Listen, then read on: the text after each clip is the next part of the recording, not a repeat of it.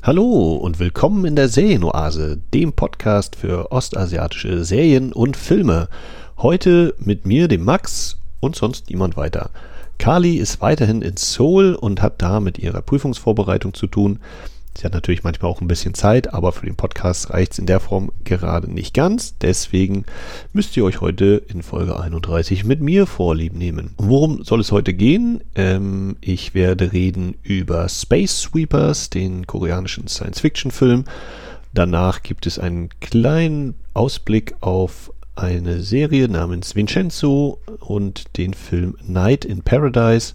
Dazu gibt es noch von Kali eine kleine Variety-Show-Empfehlung für Kingdom War of Legends und zum Abschluss gibt es noch eine kleine Podcast-Empfehlung. Space Sweepers, was ist das denn? Ja, habt ihr vielleicht schon mitbekommen, ein koreanischer Film, der bei Netflix zu sehen ist hierzulande in Deutschland. Wenn mich meine Recherche nicht belogen hat, dann ist es vielleicht sogar der erste Science-Fiction-Film aus Südkorea oder der erste große Kinofilm vor allem, der sich der Sci-Fi verschrieben hat. Regie und Drehbuch stammen von Yo Sung-yi und im Cast haben wir folgende Gesichter dabei. Da ist zum einen Song Jung-ki, der spielt den Teho, zu dem kommen wir nachher eben auch nochmal bei der Serie. Mit ihm ist Kim Tae-ri an der Seite, die spielt Kapitänin Yang. Ich persönlich kenne sie aus Die Taschendieben, beziehungsweise habe ich sie da mal gesehen. Ich könnte mich jetzt nicht ganz konkret daran erinnern. Weiter mit an Bord ist Jin Sung Kyu, der spielt Park, beziehungsweise Tiger Park. Den habe ich schon mal gesehen bei Extreme Job. Außerdem war er auch bei der Serie Kingdom dabei, die wir in der Serienoase in den Folgen 3 mit Staffel 1 und in Folge 14 mit Staffel 2 sehr ausführlich besprochen haben. Ebenfalls zum Hauptcast zählt noch Yu Haijin, der spielt Babs, beziehungsweise den Roboter. Der hat auch mitgespielt, unter anderem bei A Taxi Driver oder auch in, der zuletzt, in dem zuletzt besprochenen Film Pandemie. In Folge 29 haben wir darüber gesprochen. Und als Jungschauspielerin ist dabei Park Gerin, die spielt Dorothy bzw. Codenim. Und es gibt auch noch ein bisschen internationalen Cast, denn kein geringerer als Richard Thorin Eichenschild aus den Hobbit-Filmen Armitage ist dabei. Er spielt Sullivan, den Chef des Unternehmens UTS. Space Sweepers, worum geht es? Wir werden versetzt in das Jahr 2092. Die ist verseucht, der Weltraum voller Schrott und der Konzern UTS mit eben seinem Chef Sullivan will mittels Terraforming den Mars bewohnbar machen, einen neuen Garten Eden, ein neues Paradies erschaffen. In dieser Welt lebt unser Hauptcharakter Teho an Bord des Schrottsammlers Victory unter Kapitänin Young und zusammen mit eben dem Mechaniker Park und dem Roboter Babs. Die Truppe macht ihre Arbeit allerdings ja nicht so erfolgreich, denn sie macht eigentlich mehr Verlust als Gewinn, ist zudem hoffnungslos überschuldet und dann kommen sie bei dem jüngsten Einsatz des Schrottsammelns auch noch in den Besitz von Dorothy, ein kleines Mädchen, bei dem es sich laut Nachrichten um eine wandelnde Massenvernichtungswaffe handelt. Trotz der Gefahr sieht vor allem Teho hier auch die Chance, kräftig Geld zu machen. Allerdings läuft die erste Übergabe schief und es kommen unerwartete Erkenntnisse über Dorothys wahre Natur zutage. Mehr möchte ich an dieser Stelle nicht verraten. Der Film, wie gesagt, ist bei Netflix zu sehen. Ich hatte Lust auf den Film. Er ist äh, mittlerweile auch schon wieder ein paar Tage äh, zu streamen.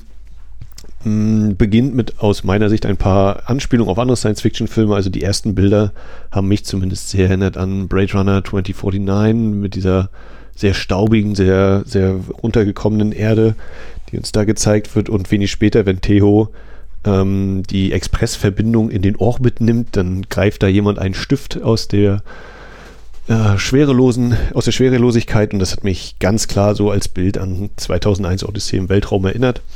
Und natürlich gibt es auch zwischendrin immer mal Verweise und Anspielungen oder, oder Inspirationen anderer Filme oder Serien, die mir vielleicht dann auch gar nicht alle geläufig sind. Des Weiteren halte ich zum Beispiel auch Dorothy als Bezeichnung für äh, ja, eine Anspielung auf den Zauberer von denn auch da haben wir es ja mit einer Dorothy zu tun. Der Film ist mit etwas über zwei Stunden nicht der allerkürzeste, drückt nicht immer aufs Tempo, ist aus meiner Sicht aber relativ bunt und auch überdreht. Hm, etwas, was ich als nach den paar Filmen, die ich jetzt aus Korea kenne, als typisch bezeichnen würde, ist, dass er durchaus überzeichnet ist oder sehr mit einem relativ breiten Pinsel manches aufträgt. Es gibt viele Stimmungswechsel, also wir haben Action-Szenen, es gibt äh, komödiantisch, humorig gemeinte Momente. Genauso gibt es aber auch mal wieder ganz großes Drama. Fast alle Figuren haben eine Art tragischen Hintergrund äh, und sind nicht unbedingt freiwillig in der Position, in der sie da jetzt jeweils sind. Ich hatte meinen Spaß mit dem Film. Wie gesagt, ich äh, hatte mich da auch ein bisschen drauf gefreut, auch wenn es natürlich schade ist, dass ich den nicht im Kino sehen konnte, denn, das muss man ganz klar sagen, da sind durchaus auch Bilder drin, die auf so einer großen Leinwand sicherlich nochmal deutlich mehr Spaß machen, als wenn man das eben daheim guckt. Aber das lässt sich jetzt eben nicht mehr ändern. Nichtsdestotrotz bin ich froh, dass der Film das überhaupt hierher geschafft hat. Ja, was ist vielleicht äh, bemerkenswert? Ich finde die Figur von dem Roboter, von Babs, äh, sehr interessant. Wie gesagt, hier gespielt von Yu Haijin, mh, denn da gibt es so, ja, identitätsmäßig eine kleine Geschichte dazu, die da erzählt wird, ohne die jetzt eben komplett auflösen zu wollen. Was ich so nicht unbedingt erwartet hätte, was aber hm, vielleicht ein bisschen äh, reingeschrieben wirkt, um so ein paar aktuelle Strömungen aufzugreifen. Nichtsdestotrotz, äh, also ich weiß nicht, ob das so ist, aber ist ja durchaus möglich. Äh, nichtsdestotrotz ist es aber, denke ich mal, eine, eine, interessante, ein interessanter Beitrag zum Thema Repräsentation und ähm, ja, eigener Identität. Äh, bei dem Tiger Park, dem, dem Schauspieler Jin Sung Kyu, den, der bei Extreme Job schon durchaus humorig unterwegs war, musste ich ganz schön lange überlegen, bis ich ihn erkannt habe, denn er trägt hier so rastermäßige Locken, also eine Rasterfigur, äh, Frisur, nicht Figur. Und ähm, hat dann so, Mensch, den kennst du, den kennst du. Und als es dann irgendwann Klick gemacht hat, ja, war ich ein bisschen stolz auf mich, dass ich ihn schon beim zweiten Film erkannt habe. Ansonsten finde ich, machen die meisten Darsteller ihre Sache ganz gut. Wie gesagt, die Action ist nicht völlig verkehrt, ist jetzt nicht die äh, Maßstäbe setzende Inszenierung oder so aber der Film in seiner Art als angedachter eben Sci-Fi-Blockbuster, finde ich, liefert da schon durchaus ordentlich ab. Also da kann ich eigentlich nicht so viel kritisieren. Äh, da hatte ich tatsächlich ja mit Peninsula ein bisschen mehr Probleme. mm, wobei man auch sagen muss, dass auch hier teilweise sehr ordentlich, wie gesagt, aufgetragen wird, sehr dick aufgetragen wird und auf die Tränendrüsen gedrückt wird. Ähm, es geht ja eben hier um ein kleines Mädchen und äh, beziehungsweise um mehrere kleine Mädchen tatsächlich sogar im Endeffekt. Und äh, da wird mit dem Dramagehalt nicht äh, hinter dem Berg gehalten, da wird schon ordentlich drauf gedrückt, ja, wie eben, wie gesagt, eigentlich auch in allen anderen äh, Situationen. Ich glaube, den Humor oder der Humor ist nicht für alle. Da gibt es äh, teils sehr, sehr plötzliche Stimmungswechsel, gerade in mancher Action-Szene wie gesagt, ich konnte damit einiges anfangen, wenn es so einen, beispielsweise einen kleinen Tarzan-Einschub gibt, äh, wenn da jemand an einer Art ähm, Liane in Anführungszeichen hangelt in einem Hangar oder wenn es so eine kleine Slapstick-Momente gibt. Das äh, ist schon, finde ich, durchaus unterhaltsam, aber vielleicht eben nicht für jedermann. Es gibt auch ein kleines bisschen äh, Pipi-Kaka-Humor, ähm, ist allerdings, finde ich, dosiert genug, um nicht äh, das Ganze zu sehr nach unten zu ziehen. Eine coole Idee in dem Film fand ich, dass äh, quasi alle Menschen einfach ihre Sprache sprechen, ihre Muttersprache sprechen, gleichzeitig aber ein Übersetzergerät im Ohr haben, wodurch sie trotzdem die anderen Menschen verstehen können. Deswegen hört man hier eben nicht nur Koreanisch im Originalton, sondern es gibt auch Schwedisch, Russisch, Englisch natürlich. Ähm, ein verliebter Franzose möchte der Kapitänin immer wieder sagen, wie sehr er sie doch mag. Und ähm, ja, diese Sprachvielfalt ist etwas, was mir durchaus gefällt, auch wenn das jetzt nicht irgendwie überbetont wird oder so, aber ähm, hat mir in dieser Form durchaus auch gefallen, ja ich will jetzt nicht sagen, wem kann man diesen Film empfehlen oder Leute, die das geguckt haben, könnten auch dieses sehen. Ich glaube, mit dem Film kann man seinen Spaß haben. Die Erwartung sollte man vielleicht nicht allzu hoch schrauben. Natürlich gibt es ein paar überraschende Wendungen und es gibt Explosionen, Verfolgungsjagden im All. Aber ich glaube, mit Space Sweepers hat man keinen völlig verkehrten Filmabend, wenn man sich den mal so anschaut.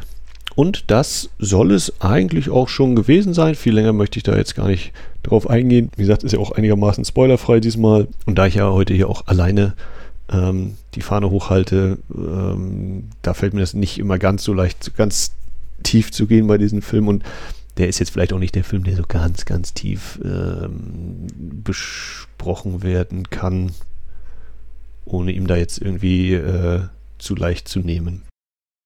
Damit kommen wir schon zum nächsten Punkt, nämlich kommenden Veröffentlichungen oder anstehenden Dingen. Und zwar ist da zum einen die Serie Vincenzo, eine Serie, die derzeit in Korea bei TVN läuft und ab dem 2. Mai auch hierzulande dann bei Netflix ausgestrahlt werden wird. Vincenzo ist eine Serie mit 20 Folgen, meine ich, von der Regisseurin Kim Hee-woo. Und in der Hauptrolle, wie bei Space Sweepers, ist Sung Jung Ki zu sehen. Der spielt Vincenzo Casano.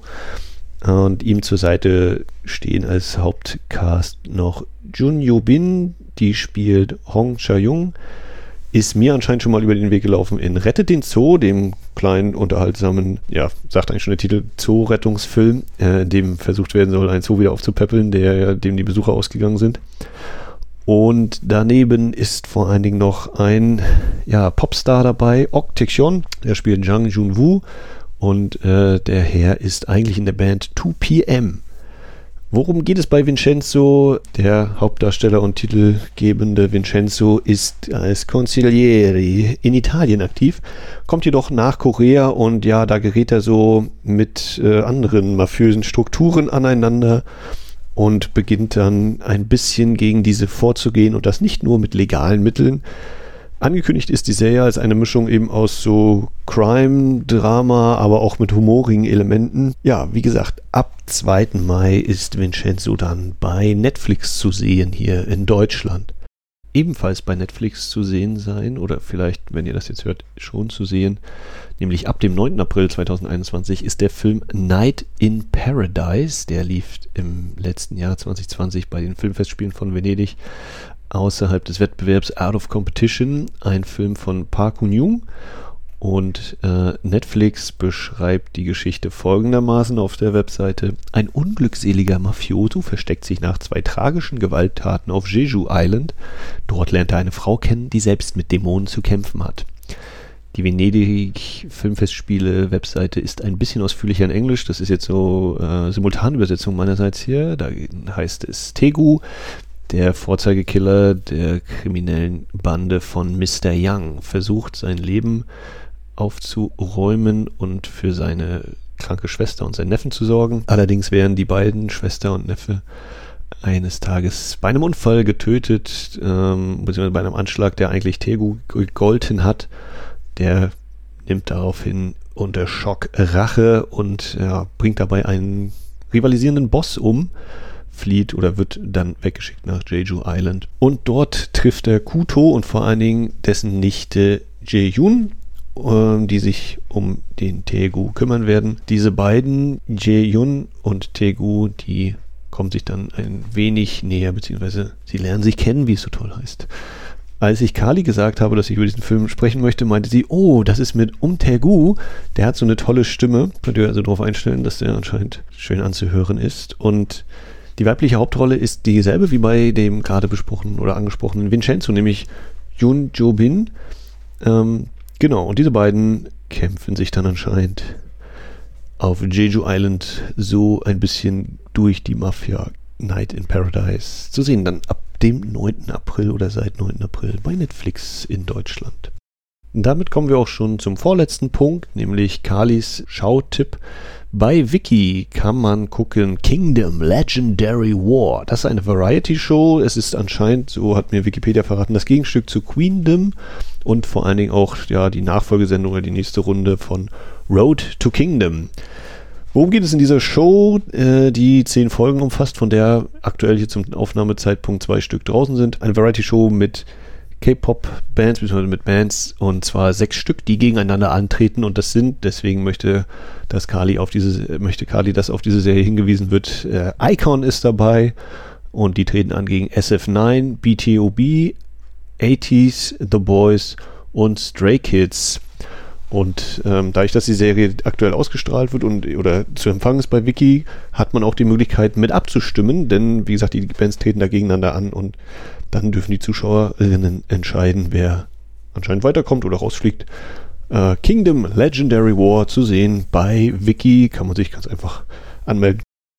Und damit kommen wir noch zum Abschluss zu einer kleinen Podcast-Empfehlung, Neu in der Podcast-Landschaft dabei ist Kino Korea, ein Podcast äh, in der Selbstbeschreibung über koreanische Filme und ihre Geschichte. Der Podcast ist von Stefan Fasold, der unter anderem Geschichte studiert hat und deswegen eben versucht, so aus ja, Historikerperspektive, sage ich mal, auf Filme zu schauen, ähm, was das so vielleicht für gesellschaftliche Bedeutung hat oder sich darüber eben bestimmten Aspekten der koreanischen Geschichte anzunähern. Zum Aufnahmezeitpunkt sind drei Folgen draußen, eine Nullnummer, eben mit Vorstellung des Projektes, ein bisschen ausführlicher. Daneben gibt es in der Auftaktepisode, wo er mit Christian Attig über die beiden Filme Shiri und JSA spricht. JSA haben wir ja auch in der Wiederaufführung schon besprochen, Kali und ich. Und dann hat er noch ein kurzes Kurzformat aufgelegt, äh, Bali Bali. Da könnt ihr also reinhören, wenn ihr noch mehr, vor allen Dingen Stoff über koreanische Filme hören wollt. Kino Korea als neuer Podcast. Und damit sind wir eigentlich auch schon am Ende dieser 31. etwas kürzeren Folge heute mal. Ähm, ihr könnt der Serienoase folgen bei Twitter, auf Instagram. Ihr könnt auf der Webseite serienoase.net vorbeischauen und uns Kommentare, Wünsche, Fragen, Meinungen hinterlassen. Alles immer gerne genommen. Und damit verabschiede ich mich auch schon für die heutige Runde der Serienoase. Ciao, ciao.